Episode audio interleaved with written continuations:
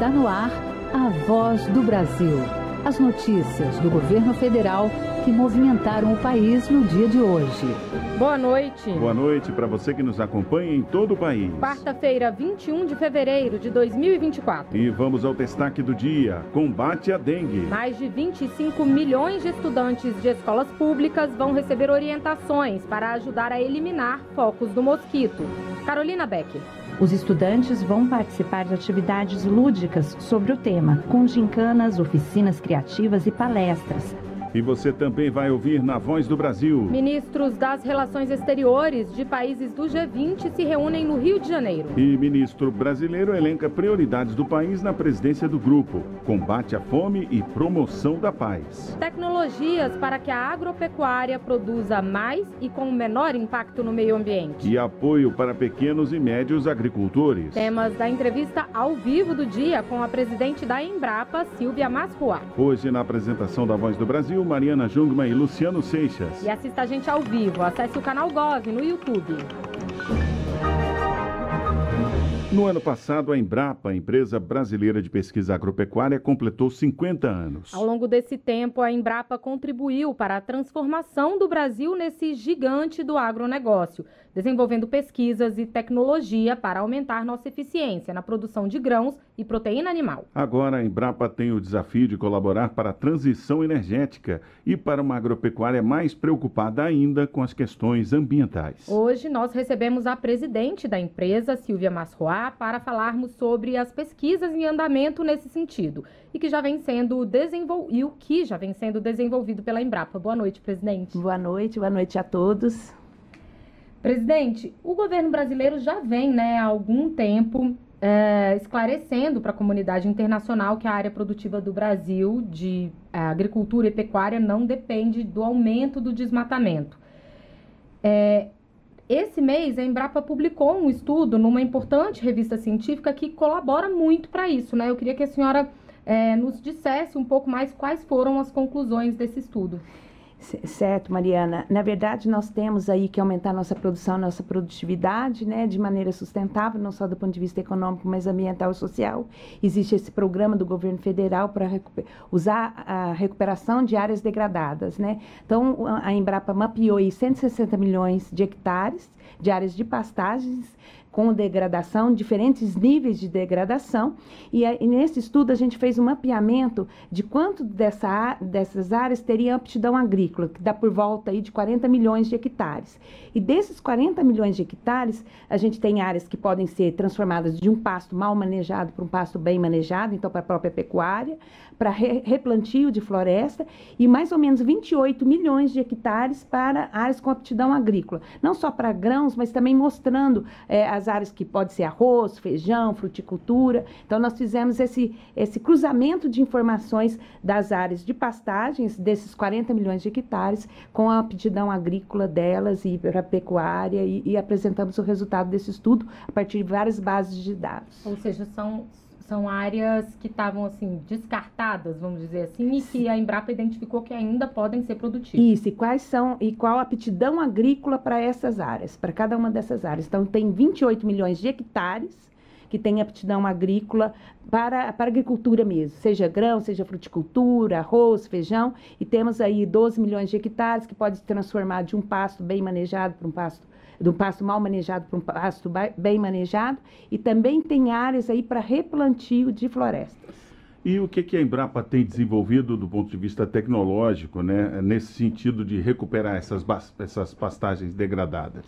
Então, essa discussão de recuperação de áreas degradadas, a Embrapa já vem trabalhando há muitos anos com ciência, né? Nós temos aí, por exemplo, os sistemas integrados, integração lavoura-pecuária, integração lavoura-pecuária-floresta, só para vocês entenderem. Então, a, a, gente na mesma área, né? Você pode plantar a soja, depois entra o milho, a, a braquiária, que é a forrageira, naquela mesma área, e depois colocar os animais ali para alimentar daquela pastagem. Tudo isso do ponto de vista de, de sustentabilidade, né? Você aproveita toda a matéria orgânica orgânica, otimiza o espaço ali, dá ao produtor uma atividade econômica 365 dias ao ano, mas pensando aí na preservação também do meio ambiente, na questão do bem-estar animal, porque às vezes você tem eucalipto, né, é, com sombreamento. Então tem várias, é, esse é um exemplo, né, várias combinações, mas você tem hoje uma, uma agricultura de base biológica, né, um incentivo de uso de bioinsumos, né, cada vez mais de, para depender menos do, dos, dos, fertilizantes químicos, sintéticos, né? São exemplos de tecnologias que a Embrapa vem desenvolvendo e que é muito importante nesse momento para incentivar os produtores a adotar práticas mais sustentáveis. Aí tem plantio direto, fixação biológica de nitrogênio, várias tecnologias que a Embrapa vem desenvolvendo ao longo desses anos. Presidente, é, eu queria falar com a senhora um pouquinho sobre a história do mercado de carbono, que também é uma área em que a Embrapa está dando contribuição, né? Para explicar aqui, mercado de carbono é a ideia de que cada país vai criar um crédito, né, um banco de créditos de carbono, uhum. em que os países que emitem menos poluentes ou ajudam a capturar carbono podem vender depois esse crédito para outros países, enfim, que estejam poluindo mais. E a Embrapa está desenvolvendo um trabalho para ajudar a fazer a medição né, desse carbono capturado ou emitido. A senhora pode falar para a gente um pouco mais sobre é, essa métrica e a importância disso?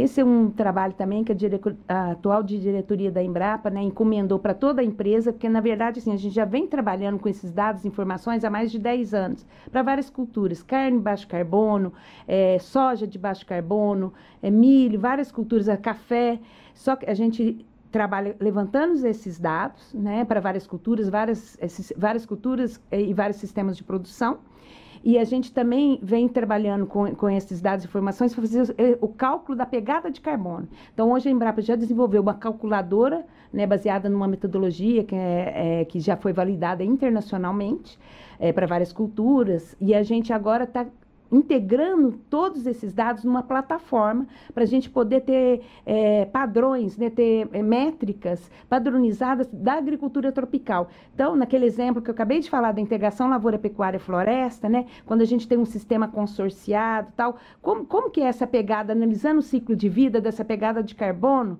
né, mostra que a agricultura ela pode emitir em alguns casos, mas ela pode sequestrar Carbono é o único setor da economia que pode sequestrar carbono e essa plataforma justamente vai mostrar esses índices né? E para mostrar é, esses índices no padrão da agricultura tropical, que é diferente, né? Nós, somos, nós podemos ter du duas safras na mesma área, até três, né? Como exemplo que eu dei aqui, que é diferente do, do, do país de clima temperado. Então, nós temos que, é, hoje nós já validamos muito desses dados cientificamente, agora a gente está integrando isso, essas métricas, esses indicadores, para entregar para apoiar políticas públicas, né, nesse contexto que você explicou, Mariana. E nós tivemos aí também uma emenda parlamentar recentemente aprovada é, pela Comissão de Agricultura do Senado, justamente de 20 milhões de reais para é, priorizar esse trabalho agora em, em 2024.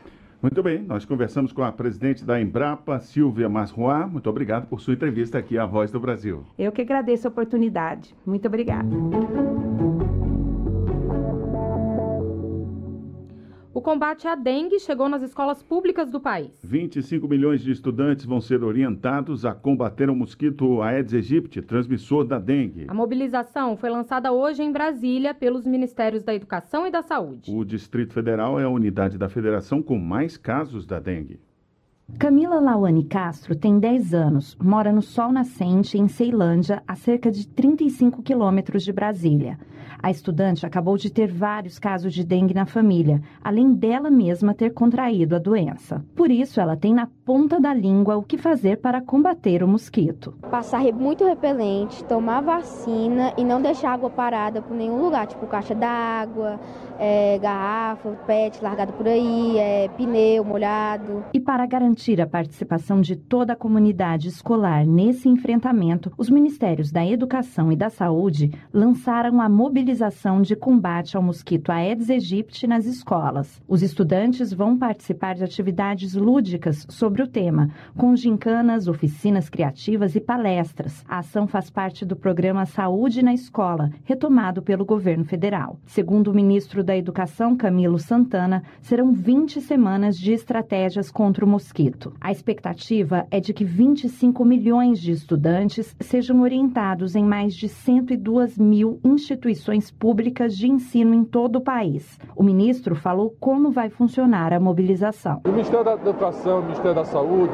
a partir de hoje, toda semana vai ofertar através é, da rede do MEC digital uma tri trilha de ações para que o professor, o diretor da escola, a secretária municipal, o secretário estadual possam utilizar para levar para dentro da escola, para a realização de gicanas, atividades escolares, murais, enfim, atividades da escola com a comunidade, envolver a comunidade do entorno da escola, para que a gente possa vencer essa esse grande mal que é a é dengue. Na última semana, o Ministério da Saúde ampliou para 1 bilhão e 500 milhões de reais os recursos reservados para apoiar estados, municípios e o Distrito Federal no enfrentamento de emergências como a alta dos casos de dengue no país. A ministra da Saúde, Nízia Trindade, alertou para as causas da doença em todo o Brasil. E esse ano temos vários sorotipos da dengue circulando, do vírus da dengue, o que aumenta esse número de casos, além do aumento de mosquitos com a mudança climática, calor excessivo, mudança nas chuvas. Segundo dados do Ministério da Saúde, 75% dos criadouros estão nos domicílios, como em vasos, pratos de plantas e garrafas. Reportagem Carolina Becker.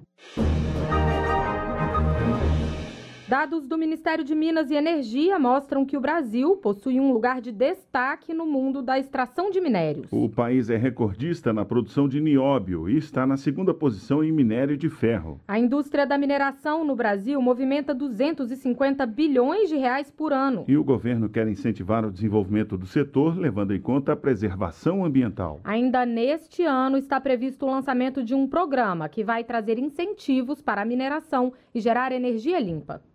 Aliar a mineração ao desenvolvimento sustentável é um dos objetivos urgentes do governo federal.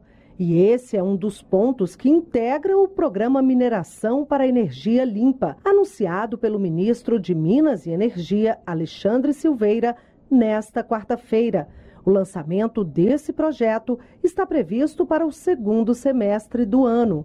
Fortaleceremos o conhecimento geológico e a pesquisa mineral. Também impulsionaremos a produção brasileira de minerais estratégicos essenciais para a transição energética. Vamos desenvolver a indústria da transformação mineral no Brasil. O Ministério de Minas e Energia reúne até quinta-feira os setores público e privado no seminário Mineração e Transformação Mineral de Minerais Estratégicos para a Transição Energética. A ideia é colher informações que vão contribuir com o programa. O ministro Alexandre Silveira adiantou algumas ações que vão fazer parte do novo documento. Vai ter incentivos fiscais, que nós já estamos com eles em andamento. Isso vai impulsionar em muito a mineração sustentável e segura que nós queremos promover. A mineração é responsável por insumos indispensáveis para o desenvolvimento, desde a segurança alimentar até a transição para a energia limpa. O Brasil já ocupa lugar de destaque no cenário mundial. É o primeiro produtor global de nióbio e segundo maior de minério de ferro, além de ocupar a terceira posição para bauxita e possuir a quinta maior reserva de lítio minério fundamental para a produção de baterias que não emitem poluentes no ar. Reportagem Luciana Colares de Holanda.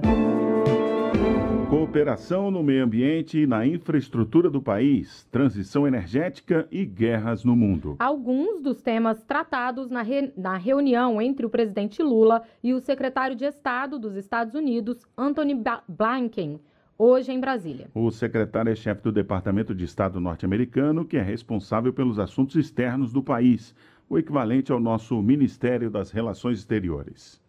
No encontro que durou quase duas horas, o presidente Lula e o secretário de Estado dos Estados Unidos, Anthony Blinken, conversaram sobre os principais assuntos da agenda bilateral e internacional.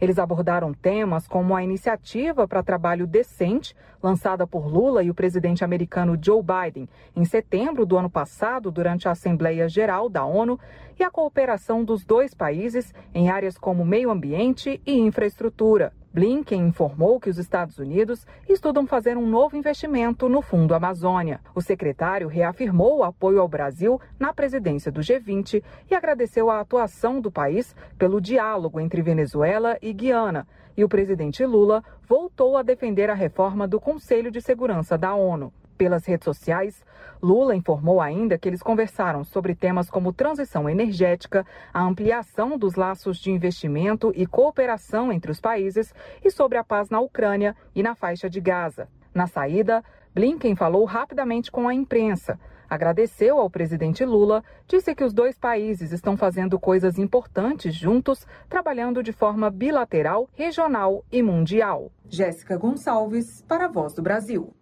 Conflitos internacionais e a reforma de instituições internacionais, como a ONU, Organização das Nações Unidas, foram os assuntos discutidos hoje por ministros de Relações Exteriores dos países do G20 grupo que reúne os 19 países com as maiores economias do planeta, mais a União Europeia e a União Africana. A reunião no Rio de Janeiro é a primeira do grupo sob a presidência temporária do Brasil. Os temas prioritários da presidência brasileira, entre eles o combate à fome no mundo, foram apresentados na abertura do encontro pelo ministro das Relações Exteriores, Mauro Vieira. A reunião de ministros de Relações Exteriores do G20 tem o lema Construindo um Mundo Justo e um Planeta Sustentável. Participam das discussões representantes de todos os membros do G20 e também de países convidados, como Emirados Árabes Unidos, Egito, Uruguai e Portugal, sob a presidência brasileira. Os chanceleres discutem a promoção do desenvolvimento sustentável, inclusão social, e o combate à fome e à pobreza. O ministro das Relações Exteriores, Mauro Vieira, destacou que o Brasil espera um comprometimento das nações mais desenvolvidas do mundo com esses temas principalmente em acabar com a fome no mundo. Gostaria de fazer um apelo a todos os senhores para que prestem especial atenção e deem apoio às discussões em curso com o objetivo de lançar uma aliança global contra a fome e a pobreza, uma prioridade chave da nossa presidência do G20. Nos dois dias de encontro na Marina da Glória, no Rio de Janeiro, o Brasil também vai defender que o G20 aprofunde a reforma das instituições de governança global, como a Organização das Nações Unidas, a ONU, e que o grupo seja espaço para soluções das tensões internacionais em curso, como a situação na Ucrânia e na Palestina, como ressaltou o ministro Mauro Vieira. Sem paz e cooperação, será extremamente difícil alcançarmos a prometida mobilização em larga escala dos recursos necessários para enfrentar as ameaças existenciais que enfrentamos, em particular o combate à pobreza e à desigualdade e a proteção do meio ambiente. O encontro de chanceleres do G20 é a primeira reunião presencial com representantes dos países do grupo e países convidados, sob a presidência do Brasil. O grupo reúne as nações que respondem por 85% da riqueza mundial e dois terços da população do planeta. A presidência brasileira do grupo vai até 30 de novembro e a cúpula de chefes de Estado e de governo do G20 será nos dias 18 e 19 de novembro, também no Rio de Janeiro. Reportagem Vladimir Platonov. E a Aliança Global contra a Fome e a Pobreza, como acabamos de ouvir, uma das prioridades do governo brasileiro na presidência temporária do G20, foi discutida hoje em uma reunião do grupo em Brasília. A aliança vai propor ações para a erradicação da fome, da pobreza extrema e a promoção da agricultura que leva em conta a preservação do meio ambiente. O grupo de trabalho é composto pelos países membros do G20, também fazem parte outros países convidados e organismos internacionais. A aliança é uma das prioridades do Brasil durante a presidência do G20. Segundo o relatório da Organização das Nações Unidas para Alimentação e Agricultura, FAO, cerca de 735 milhões de pessoas passam fome no mundo. O ministro do Desenvolvimento, Assistência Social, Família e Combate à Fome, Wellington Dias, explicou como os países podem contribuir com a iniciativa. A avaliação é que seriam necessários cerca de 79 bilhões de dólares por ano para que seja possível uma maior eficiência para alcançar o objetivo de tirar pessoas do mapa da fome e reduzir a pobreza até 2030. Cada país faz o seu plano e a ideia é que ali tenha também um sistema de apoio técnico, de acompanhamento para é, alcançar os resultados. A Força Tarefa vai selecionar experiências de sucesso de diversos países que podem ser implementadas no combate à fome. A aliança está baseada em dois princípios: o foco nos mais pobres e vulneráveis e a implementação consistente de políticas nacionais. As propostas e mecanismos de financiamento serão discutidos ao longo do ano e apresentados aos chefes de Estado e de governo na cúpula do G20, marcada para novembro no Rio de Janeiro. Reportagem Graciele Bittencourt. Um grupo da FIFA está visitando o Brasil para avaliar estádios e a estrutura do país, candidato a sediar a Copa do Mundo Feminina de Futebol em 2027. E hoje essa comissão foi até o Palácio do Planalto conversar com o presidente Lula.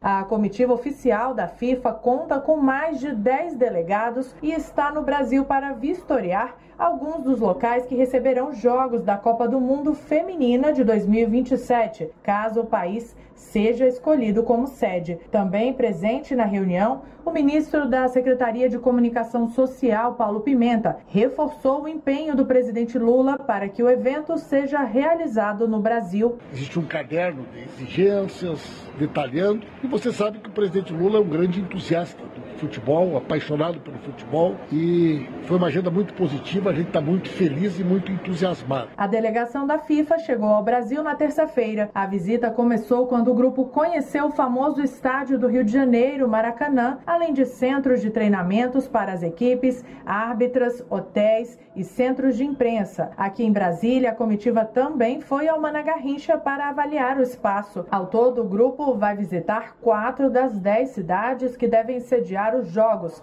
caso o Brasil seja escolhido. De acordo com o ministro do Esporte, André Fufuca, a análise da FIFA tem sido positiva. Falaram das condições encontradas, tanto da parte estrutural dos estádios, falando da manutenção que houve da, da, do que foi feito em 2014 e da melhoria, inclusive, e também falaram muito bem da questão logística. Quem também está confiante é o presidente da Confederação Brasileira de Futebol, Edinaldo Rodrigues. Segundo Edinaldo, a Copa do Mundo Feminina poderá representar um grande marco para o desenvolvimento e consolidação do futebol feminino do país. E estamos bastante confiantes, não só pela estrutura que o Brasil oferece, mas também pelo crescimento linear que está havendo no futebol feminino em nosso país, onde mais clubes disputando competições, mais competições para que as atletas possam estarem é, jogando. A proposta do Brasil para sediar a Copa do Mundo Feminina de 2027 foi oficialmente apresentada à FIFA em Zurique, na Suíça, no final do ano passado. Reportagem Gabriela Noronha. O Ministério da Justiça e Segurança Pública determinou uma série de medidas para reforçar a segurança nas cinco penitenciárias federais do país. Entre as ações estão, estão revistas diárias em todas as celas, pátios e parlatórios. A determinação também indica melhorias nas estruturas de iluminação no interior das celas e instalação de refletores, lâmpadas e luminárias em locais de baixa luminosidade e em outros pontos estratégicos. Outras medidas são a qualificação do sistema de vídeo monitoramento e o mapeamento de grades nos, nos, espaços verticais destinados a dutos, tubulações e sistemas de ventilação e elétrico nos locais sem laje. E essas foram as notícias do governo federal. Fique agora com o Minuto do TCU e em seguida as notícias do Poder Judiciário e do Congresso Nacional. Boa noite. Boa noite para você e até amanhã.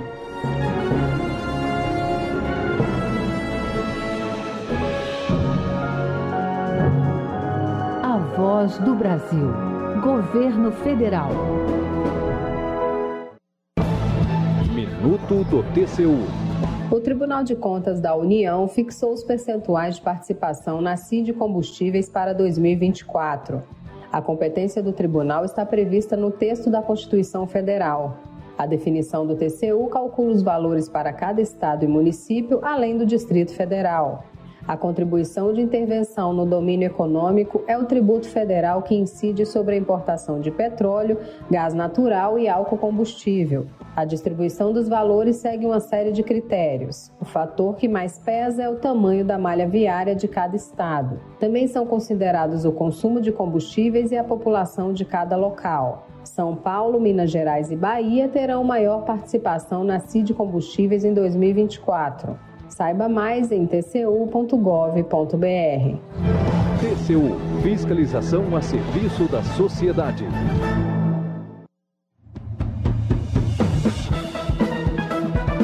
Você vai ouvir agora notícias do Poder Judiciário.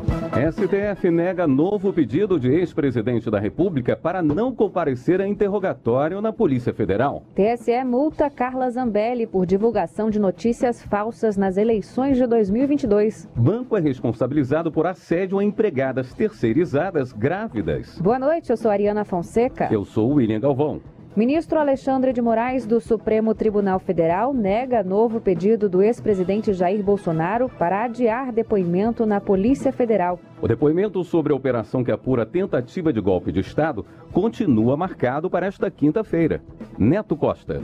A defesa sustentou que não teve acesso às mídias obtidas nos celulares apreendidos e à colaboração premiada do tenente-coronel Mauro Cid, ex-ajudante de ordens de Bolsonaro. Por isso, como o ex-presidente fará uso do direito ao silêncio, pediu que ele fosse dispensado do comparecimento. Mas o ministro Alexandre de Moraes, do Supremo Tribunal Federal, destacou que os advogados insistem nos argumentos já afastados na decisão proferida na segunda-feira, dia 19, quando ficou claro que o investigado teve acesso integral a todas as diligências e provas.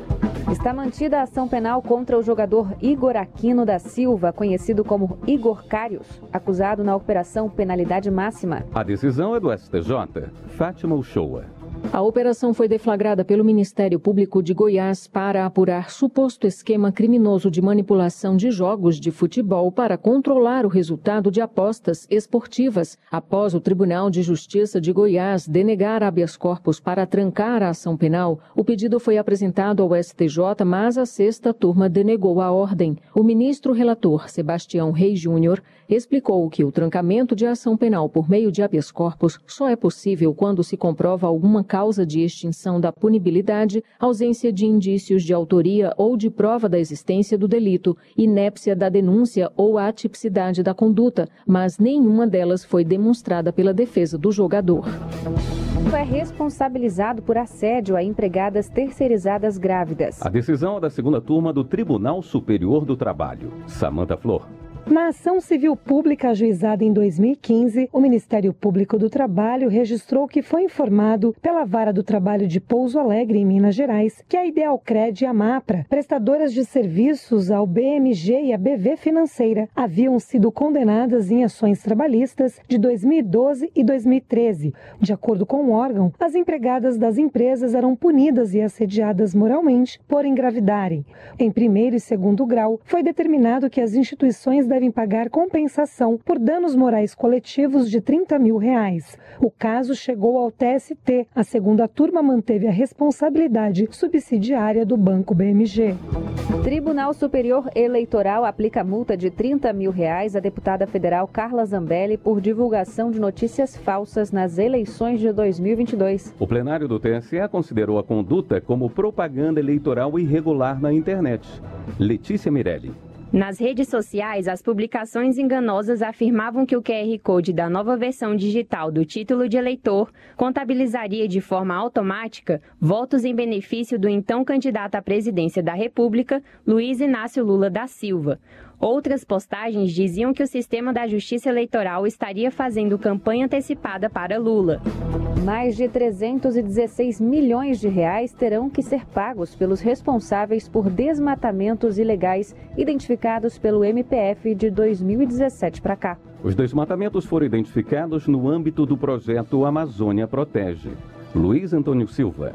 O projeto Amazônia Protege utiliza a tecnologia de monitoramento por satélite para identificar e responsabilizar os autores de desmatamentos ilegais na floresta amazônica. As três fases do programa já desenvolvidas resultaram em mais de 3.500 ações contra os responsáveis pela retirada irregular de vegetação em áreas superiores a 60 hectares. Mais de 73 mil hectares de mata deverão ser reflorestados, o que equivale a quase 68 mil campos de futebol. Você acompanha outras notícias do Poder Judiciário em 104,7 FM para Distrito Federal e em torno e também pela internet. Acesse radiojustiça.jus.br. Siga pelo X, antigo Twitter. twitter.com/barra Rádio e TV Justiça. Uma boa noite. Boa noite. Notícias do Poder Judiciário, uma produção da Rádio Justiça, Supremo Tribunal Federal.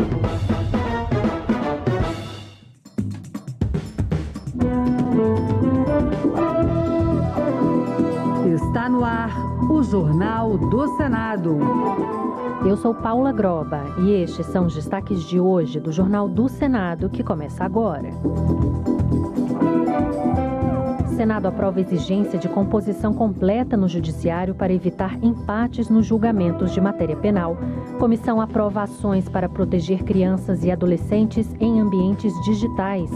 Botão de pânico pode ser obrigatório em carros de aplicativo.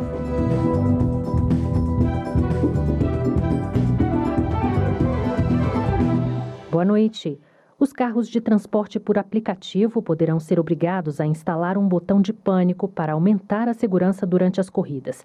É o que prevê uma proposta aprovada hoje pela Comissão de Ciência e Tecnologia. Os detalhes na reportagem de Marcela Cunha. A proposta do senador Carlos Viana, do Podemos de Minas Gerais, prevê a instalação do chamado botão de pânico, que pode ser acionado quando o passageiro ou motorista de carros por aplicativo não se sentirem em segurança durante o trajeto. O texto também previa inicialmente o reconhecimento facial dos passageiros, mas foi excluído pelo relator, o senador Carlos Portinho, do PL do Rio de Janeiro, que considerou o procedimento invasivo para o usuário, além de gerar custos. A ideia é que, ao se cadastrar na plataforma, o usuário disponibilize uma foto sua ou um documento oficial de identificação. O motorista também vai estar seguro, porque ele sabendo quem é o usuário, se amanhã ele sofrer algum crime, ele fica muito vulnerável e ele poder identificar não só com os dados na plataforma, mas reconhecimento da foto, né, ou de um documento com foto. Outra mudança sugerida pelo relator obriga a instalação de sinais de identificação, como adesivos ou placas luminosas, para identificar a qual empresa o carro pertence e que ele está naquele momento em transporte particular pago. O projeto segue agora para análise da Comissão de Transparência e Defesa do Consumidor.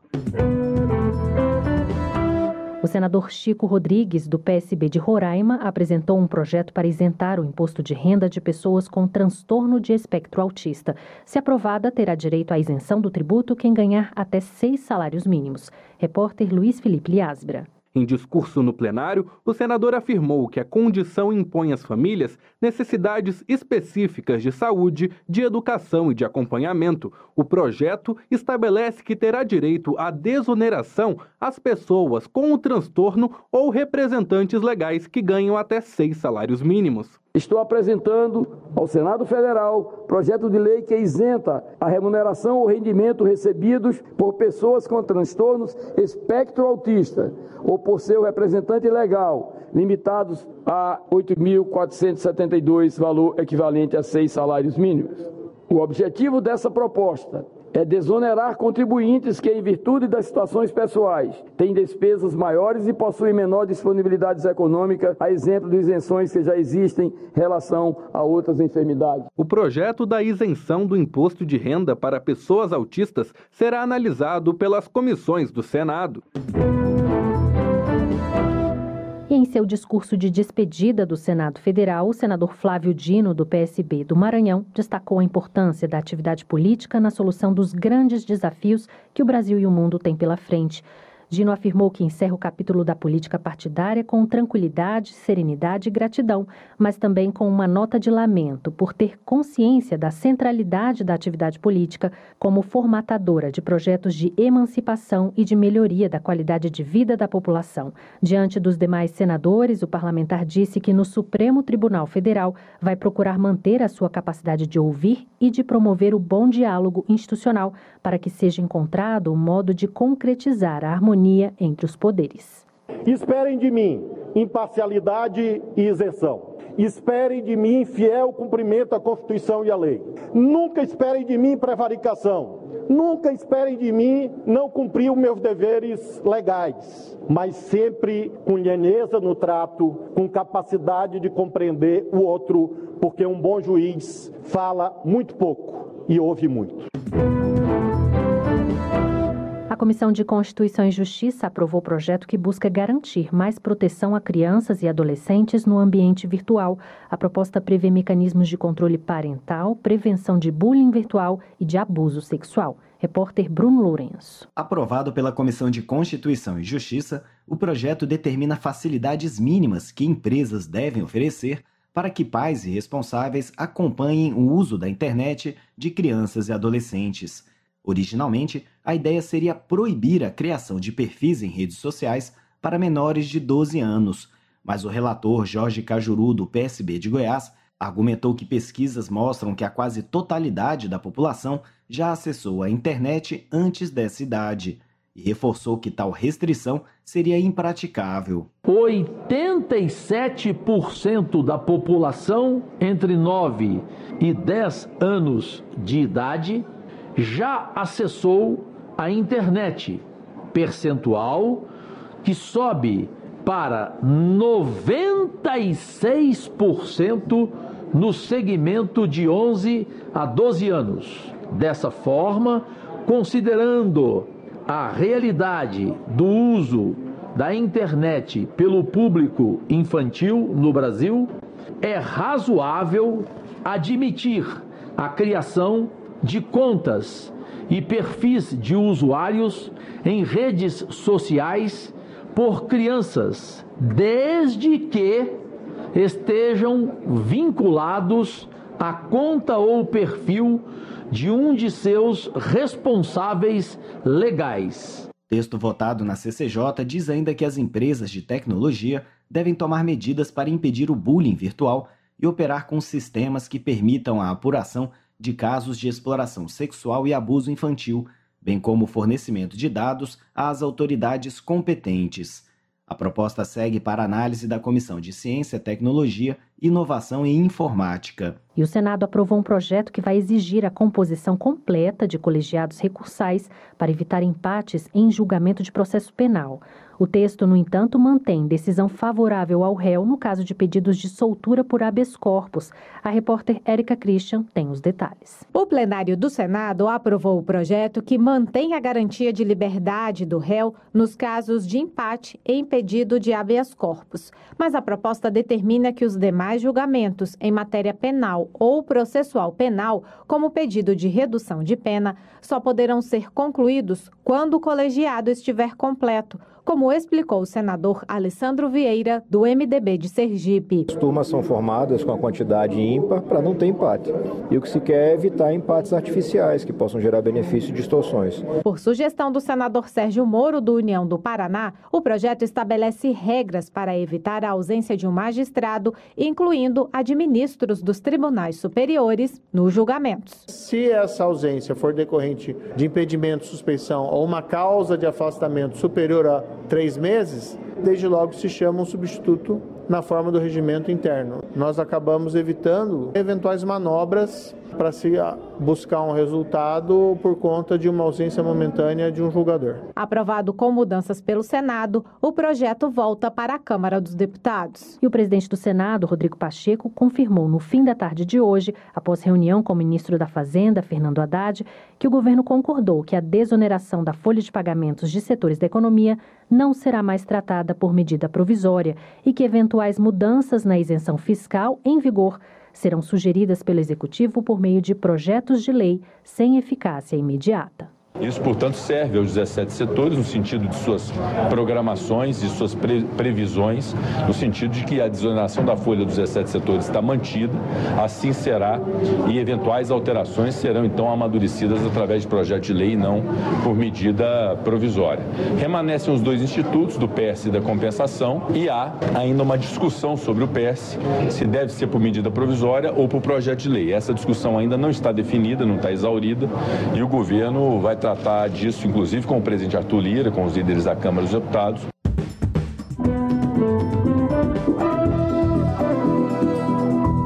Com trabalhos técnicos de Eliseu Caires, o Jornal do Senado fica por aqui. Acompanhe agora as notícias da Câmara dos Deputados. Boa noite e até amanhã.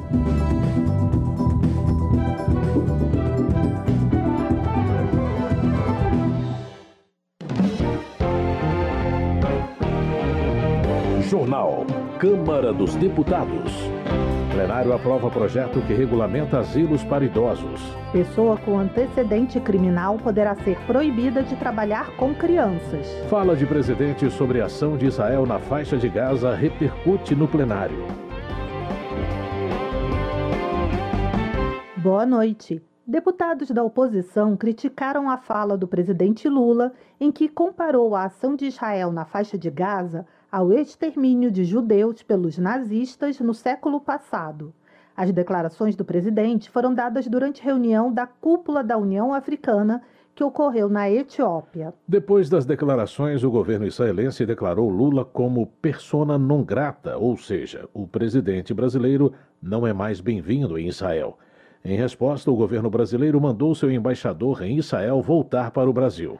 De acordo com Messias Donato, do Republicanos do Espírito Santo, as declarações de Lula sobre Israel ofendem a comunidade judaica e rompem alianças econômicas e comerciais importantes para o país. Afonso Ram, do PP do Rio Grande do Sul, demonstra preocupação com as declarações do presidente Lula em viagens internacionais. Para ele, Lula foi irresponsável e seu discurso não representa o povo brasileiro. Afonso Ram cobra do presidente Lula ações eficazes na política interna, com foco em questões como renda, redução do preço dos alimentos e suporte ao setor agrícola. Luiz Lima, do PL do Rio de Janeiro, considera a fala de Lula insensível e inadequada e acredita que pode gerar repercussões negativas nas relações diplomáticas do Brasil, especialmente com Israel. Júnior Amaral, do PL de Minas Gerais, afirma que a comparação feita entre o Holocausto e a reação de Israel aos ataques é inadmissível pois desrespeita não apenas o povo israelense, mas a humanidade. Zé Trovão, do PL de Santa Catarina, condena as comparações entre a defesa de Israel contra o Hamas e os crimes de Hitler contra os judeus. O deputado considera as declarações um ultraje ao povo israelense. Os deputados do PL Nicolas Ferreira, de Minas Gerais, Rodolfo Nogueira, do Mato Grosso do Sul, e Roberto Monteiro Pai, do Rio de Janeiro, também lamentaram as declarações do presidente. Os deputados temem que as relações internacionais do Brasil sejam prejudicadas pela posição de Lula. Já Maurício do Vôlei, do PL de Minas Gerais, atribui a fala de Lula ao seu despreparo e a uma leitura errônea sobre os fatos. O deputado afirma que o presidente da República envergonha o Brasil. Na opinião de Ricardo Salles, do PL de São Paulo, a comparação que Lula fez fere as relações históricas entre brasileiros e israelenses. O parlamentar acrescenta que o presidente também fracassou na tentativa de mediar o conflito entre Rússia e Ucrânia e nas negociações entre o Mercosul e a União Europeia. Caroline Detone, do PL de Santa Catarina, acredita que o Estado de Israel busca apenas a defesa de seu povo e de sua cultura ao passo que o Hamas representa um grupo terrorista que usa civis como escudos humanos e ainda persegue grupos minoritários, como os homossexuais. Jandira Fegali, do PCdoB do Rio de Janeiro, no entanto, defendeu o discurso de Lula, que foi, segundo ela, uma crítica à ação do governo israelense e não ao povo judeu. De acordo com a deputada, a guerra no Oriente Médio é de um exército contra um povo desarmado. Jandira Fegari também acusa a oposição de fazer um esforço para desviar a atenção das acusações envolvendo o ex-presidente Bolsonaro. Valmir Assunção, do PT da Bahia, acusa os deputados de oposição de serem favoráveis ao massacre de um povo indefeso. O congressista afirma ainda que as mortes de tantos civis são causadas pela negação de Israel à criação do Estado palestino. Chico Alencar, do pessoal do Rio de Janeiro, compartilha sua experiência pessoal sobre viagem feita a Gaza e a Israel em 2008, quando conheceu em hospitais crianças palestinas amputadas e entrou em contato com o grupo semita Paz Agora. Chico Alencar denuncia a falta de vozes da direita na defesa da ajuda humanitária, da negociação pela paz, na condenação das ocupações e do sionismo expansionista que quer, segundo ele, eliminar os palestinos da própria Palestina. Na opinião de Tadeu Venere, do PT do Paraná, muitos que comentam sobre a situação no Oriente Médio desconhecem a história dos 70 anos de conflito na região.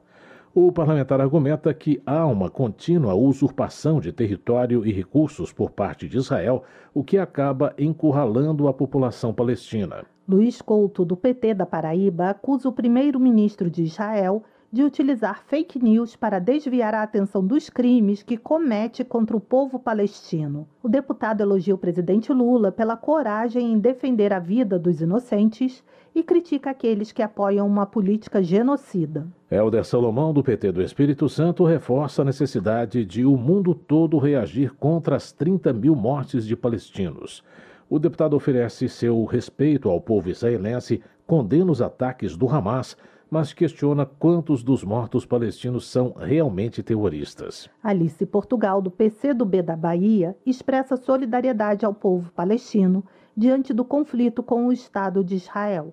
Ela defende a criação de um Estado da Palestina, destacando a importância histórica e a necessidade urgente da medida. Gilvanda Federal do PL do Espírito Santo critica o PT e o PSOL, afirmando que esses partidos defendem o Hamas grupo extremista palestino. O deputado argumenta que o Hamas comete atos de terrorismo e que, por isso, não deveria ser defendido por nenhum partido. No entanto, Alfredinho, do PT de São Paulo, expressa sua indignação com a situação de violência na faixa de Gaza, destacando o elevado número de vítimas. O deputado argumenta que a intervenção de Lula trouxe o problema para a agenda internacional. Na avaliação de Merlong Solano, do PT do Piauí, Lula comparou a abordagem de Israel na faixa de Gaza ao que os nazistas fizeram durante o Holocausto para enfatizar a gravidade da situação e a urgência de uma intervenção internacional. Segundo Merlong Solano, o apoio de diversos países e organizações internacionais ao pedido de cessar fogo evidenciam o impacto e a relevância do posicionamento do presidente nesse contexto. Em meio às críticas à fala de Lula, deputados de oposição comemoraram as assinaturas pedindo impeachment do presidente por suas declarações sobre o conflito entre Israel e o Hamas. Delegado Paulo Bilinski, do PL de São Paulo, declara que a comparação controversa do presidente sobre Israel demonstrou a incapacidade de Lula para exercer qualquer função administrativa. Já Maurício Marcon, do Podemos do Rio Grande do Sul, acusa o presidente e membros do PT de defenderem o Hamas e o genocídio e que, por isso, devem ser afastados do governo. Ayrton Faleiro, do PT do Pará, no entanto, rejeita a ideia de impeachment do presidente Lula por conta de sua posição em relação ao conflito entre Israel e Palestina. O deputado considera a proposta como um devaneio da oposição e questiona sua legitimidade.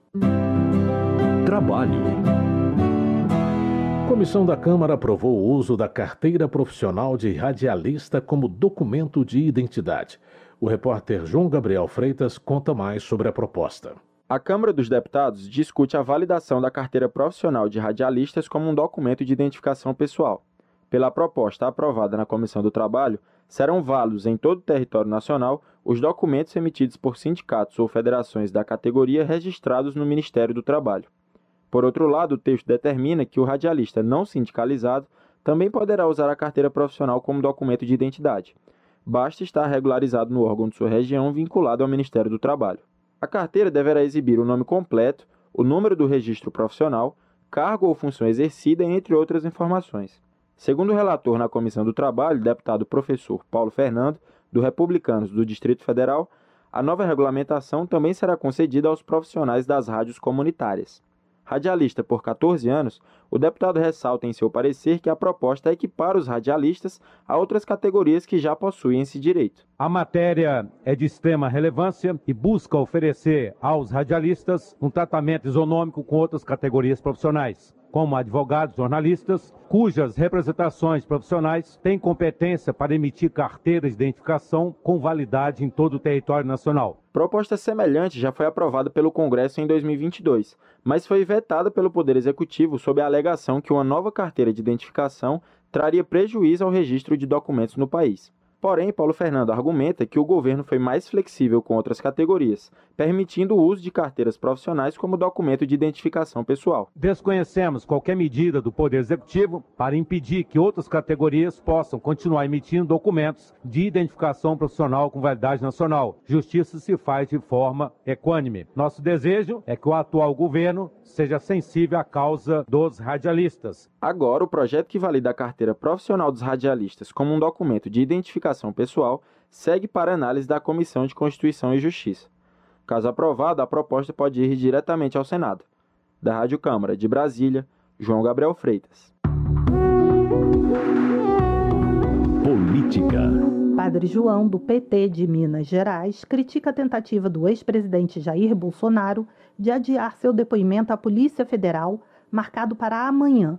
O deputado culpa Bolsonaro pela morte de mais de 700 mil pessoas durante a pandemia de Covid-19, classificando a situação como genocídio. Rogério Correia, do PT de Minas Gerais, acredita que o ex-presidente Jair Bolsonaro terá a prisão decretada pelo Supremo Tribunal Federal.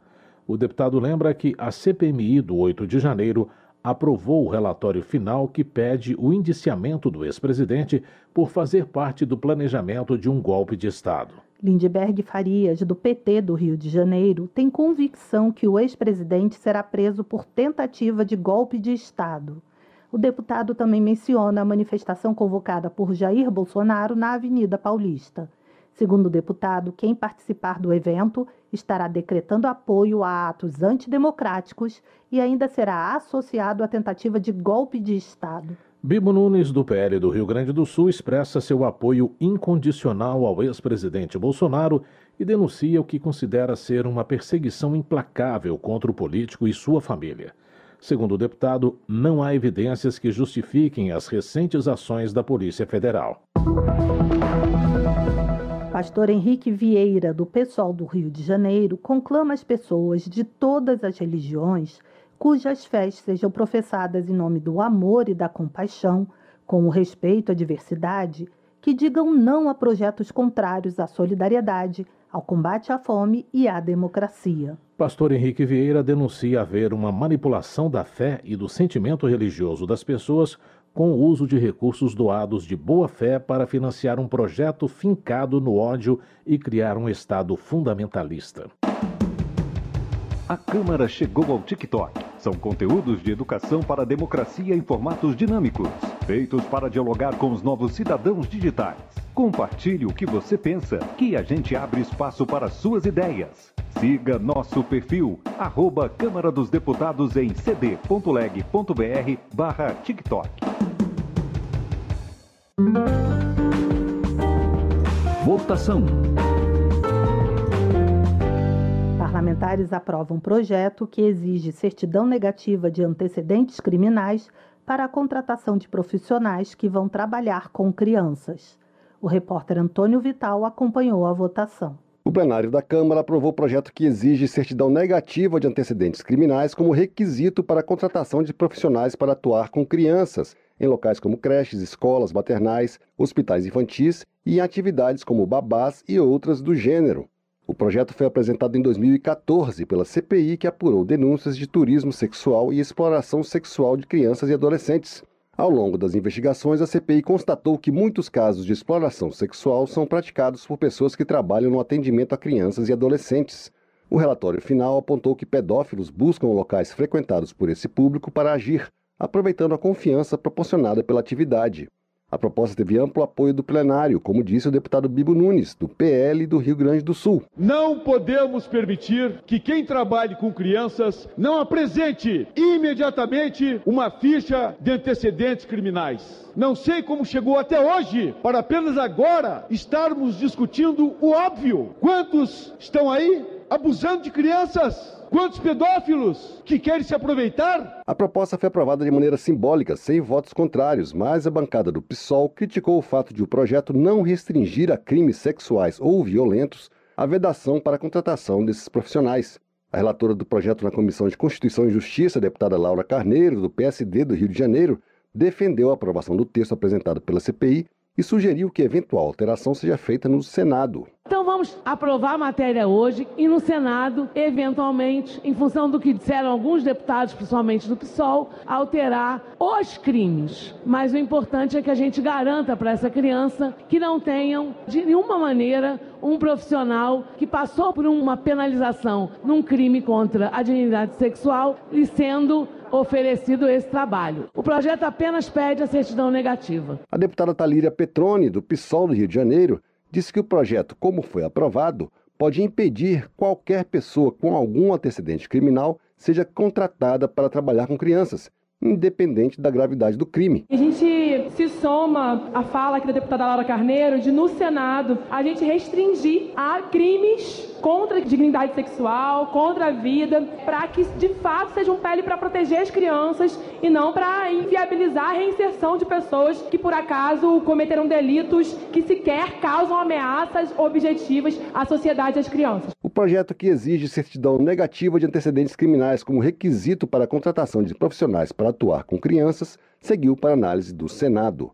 Da Rádio Câmara de Brasília, Antônio Vital. Segurança Pública.